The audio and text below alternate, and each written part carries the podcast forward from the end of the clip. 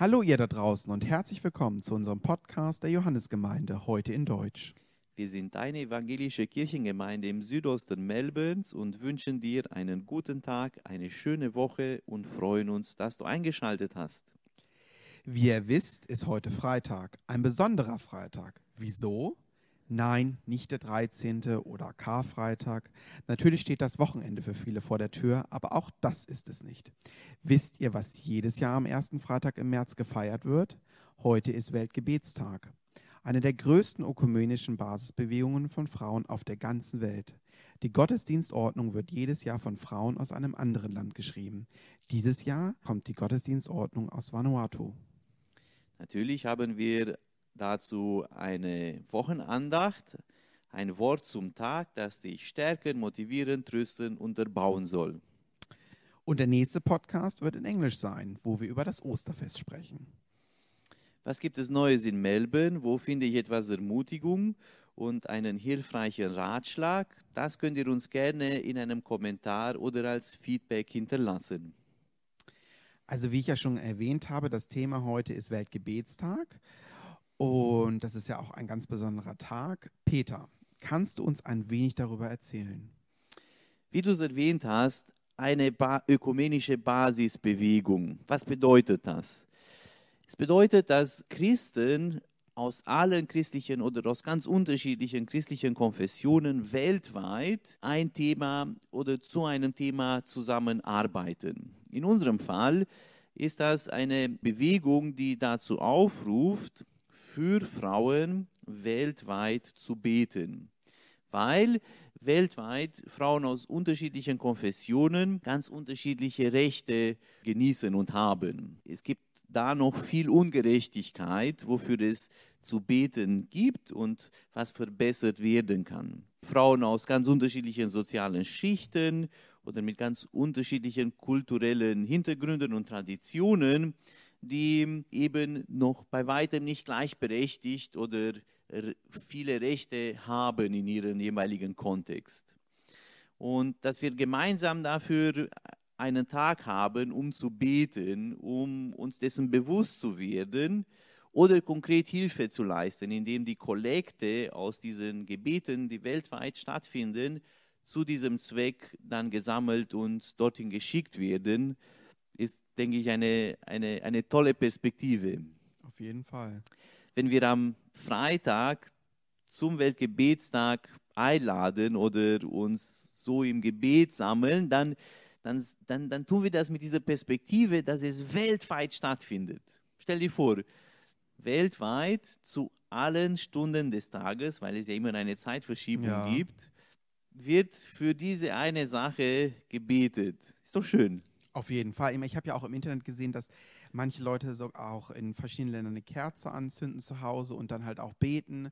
Und wenn man sich das vorstellt, dass das ganz viele Haushalte in ganz vielen verschiedenen Ländern und ganz viele verschiedene Zeiten macht, ja. das ist schon ein tolles Gefühl. Ja, es passt auch an den Anfang des Monats März, wenn, wenn am 8. März der Weltfrauentag gefeiert wird oder in manchen Ländern noch der 1. März so daran erinnert, so denke ich, dass der Weltgebetstag der Frauen sehr gut in diesen Kontext passt, mhm. eben auch aus christlicher Perspektive. Wie ist es aber dazu gekommen, zu einem Weltgebetstag? Vor über 130 Jahren taten sich christliche Frauen in den USA und Kanada im Sinne internationaler Frauensolidarität zusammen. Aus ihrem konfessionsübergreifenden Gebet ist die größte ökumenische Bewegung weltweit entstanden. Die Frauen aus der Geschichte des Weltgebetstags setzen wichtige Zeichen für Frieden und Versöhnung. Sie kämpften für die Gleichberechtigung von Frauen in Kirche und Gesellschaft. Als eine der ersten engagierten sie sich für Umweltschutz. Unerschrocken taten sie gegen Rassismus und Intoleranz ein kommen Sie mit auf eine bewegende Reise zu den historischen Frauengestalten des Weltgebetstags. Der 6. März ist ein geeigneter Tag, das zu tun. Ein Gebet wandert über 24 Stunden lang um den Erdball und verbindet Frauen in mehr als 150 Ländern der Welt miteinander. Über Konfessions- und Ländergrenzen hinweg engagieren sich christliche Frauen in der Bewegung des Weltgebetstags bis heute. Und es ist nicht nur bei den Frauen geblieben. Jeder ist zu diesen Gebeten eingeladen und in vielen Gemeinden wird der Weltgebetstag zwar vor einer Gruppe von Frauen organisiert, aber es äh, nehmen auch Männer, auch Kinder an diesen Gottesdiensten teil. Sehr schön. Also ich finde, so soll es ja auch sein. Es ist, also es ist ja ein Weltgebetstag und ähm, ja, jeder kann daran teilnehmen. Und das ist jedenfalls, ich finde es spannend. Bete zu Hause äh, mit der Familie oder alleine und denkt einfach, wie viele Leute mit euch ähm, drumherum sind in Gedanken. Was macht denn der Weltgebetstag dieses Jahr so besonders, beziehungsweise wo kommt, also es ist ja immer länderspezifisch. Wo wird es denn dieses Jahr sein? Für uns in Australien gleich hier um die Ecke. Oh, wirklich? Ja, vielleicht für unsere Glaubensgeschwister in Deutschland, ein ganz weit abgelegenes Land. Man weiß gar nicht, wo das ist, aber für uns ist das hier gleich um die Ecke und zwar aus Vanuatu. Das ist ein, ein Südseeparadies. Ich selbst war noch nicht da, äh, aber man wird jetzt darauf aufmerksam. Man könnte da eigentlich jetzt dann, warum machen wir denn das nicht als Reise dahin Ja, äh, genau. und besuchen dort dieses Jahr? Das wäre doch mal was Schönes. Na gut, wir haben Corona, das ist ein bisschen schwierig. Ein bisschen schwierig, genau. Aber Vanuatu und ähm, wenn, wenn wir über Vanuatu hören, da, da ist es wichtig, sich über, äh, über das Land bewusst zu werden.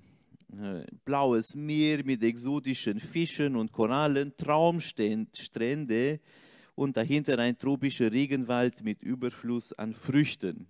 So ungefähr ste stellt man sich Vanuatu vor. Es ist eine Ansammlung von 83 Inseln, die irgendwo zwischen Australien und Neuseeland in den Fidschi-Inseln, genau da, wo wir denken, dass das Ende der Welt sein muss, liegen. Doch es gibt auch die Kehrseite. Vanuatu ist weltweit das Land, das am stärksten Gefährdungen durch Naturgewalten und den Folgen des Klimawandels ausgesetzt ist. Verheerende Zyklone schlagen dort immer wieder häufiger auf. Der Meeresspiegel steigt und steigt. Vanuatu liegt zudem im pazifischen Feuerring mit mindestens sieben aktiven Vulkanen und regelmäßigen Erdbeben. Ein großes Problem ist darüber hinaus die allgegenwärtige Gewalt gegen Frauen. Über die Hälfte hat bereits Gewalterfahrungen in einer Partnerschaft gemacht. Zwischen all diesen widersprüchlichen Bedingungen muten uns die Frauen des Weltgebetstags aus Vanuatu die Frage zu, worauf bauen wir? Was trägt unser Leben, wenn alles ins Wanken gerät? Dazu laden uns die Frauen aus Vanuatu ein, an Althergebrachten zu rütteln, uns neu zu vergewissern, ob das Haus unser, unseres Lebens auf sicherem Grund steht oder ob wir nur auf Sand gebaut haben. Dazu eine herzliche Einladung, sich dieser äh, besonderen Region bewusst zu werden, aber auch über die sozialen Herausforderungen und auch die Gefährdung durch äh, Klimawandel und äh, den Vulkanausbrüchen. Ich glaube, da spreche ich dann auch nochmal drauf an. Wir sind ja auch sehr sustainable oder gehen auch in die Richtung. Wir haben ja auch unser eigenes Programm Reformable zu finden, auch auf Instagram, Hashtag Reformable oder auch unter Reformable.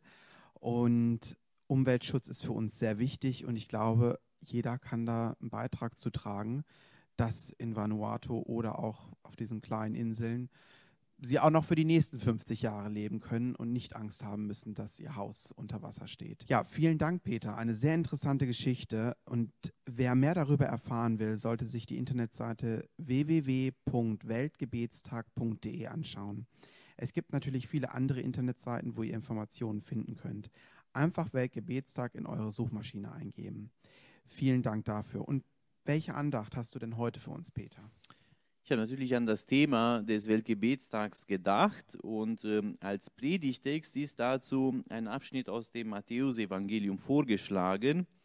Ich lese uns den vor aus dem siebten Kapitel. Alle, die nun meine Worte hören und entsprechend handeln, werden einer klugen Frau, einem vernünftigen Mann ähnlich sein, die ihr Haus auf Felsen baut. Und Regen fällt herab, es kommen reißende Flüsse, Stürme wehen und überfallen dieses Haus und es stürzt nicht ein, denn es ist auf Felsen gegründet. Alle, die nun meine Worte hören und sie nicht befolgen, werden so unvernünftig sein wie eine Frau oder ein Mann, die ihr Haus auf Sand bauten und Regen fällt herab, es kommen reißende Flüsse und Stürme wehen und prallen an dieses Haus, da stürzt es ein in einem gewaltigen Zusammenbruch. Ein interessantes Gleichnis. Dieser Bibeltext steht am Ende der Bergpredigt im Matthäusevangelium.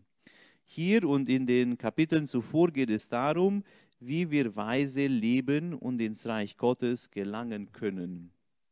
Hören und tun. Das sind die zwei Schlüsselworte im Text. Wo wir Gottes Wort hören und danach handeln, wird das Reich Gottes Wirklichkeit. Da stehen wir auf einem festen Fundament. Wo wir uns daran orientieren, haben wir einen festen Grund. Wie der kluge Mensch im biblischen Text, der sein Haus auf festem Grund baut. Jesus gibt uns ein Beispiel. Er hört genau auf die Menschenmenge, die ihn umgeben. Er sieht, ob sie hungrig und durstig sind oder krank und leidend. Oft wird berichtet, dass er sie fragte, was willst du? Was brauchst du? Und auch für uns gilt es, nach den Bedürfnissen anderen zu fragen. Dabei kann uns die sogenannte goldene Regel Orientierung geben, mit der Jesus die Botschaft der Bergpredigt zusammenfasst. Alles nun, das ihr wollt, dass euch die Leute tun, tut es ihnen ebenso. Das sagen die Torah und die prophetischen Schriften. Vielleicht nehmen wir aus dieser Impuls, aus diesem Bibeltext zwei Fragen mit in unseren Alltag. Wie hältst du es damit? Wie hörst du zu? Wie handelst du danach? Und zweitens, was kann kluges Handeln bedeuten in unserer Zeit, im persönlichen Umfeld, in der Gesellschaft oder global? Amen. Vielen Dank, Peter. Und bevor wir uns verabschieden, wir würden euch gerne einladen nächste Woche Donnerstag, denn wir wollen über das Osterfest sprechen in Englisch. Also wenn du unser Gast sein willst, dann bitte ruf uns an, schreib uns eine E-Mail nächste Woche Donnerstag. Wir sagen danke fürs Zuhören und Teilen. Habt eine tolle Woche und bis nächstes Mal in Englisch. Und nicht vergessen, wir brauchen auch eure Ideen. Tschüss und gut.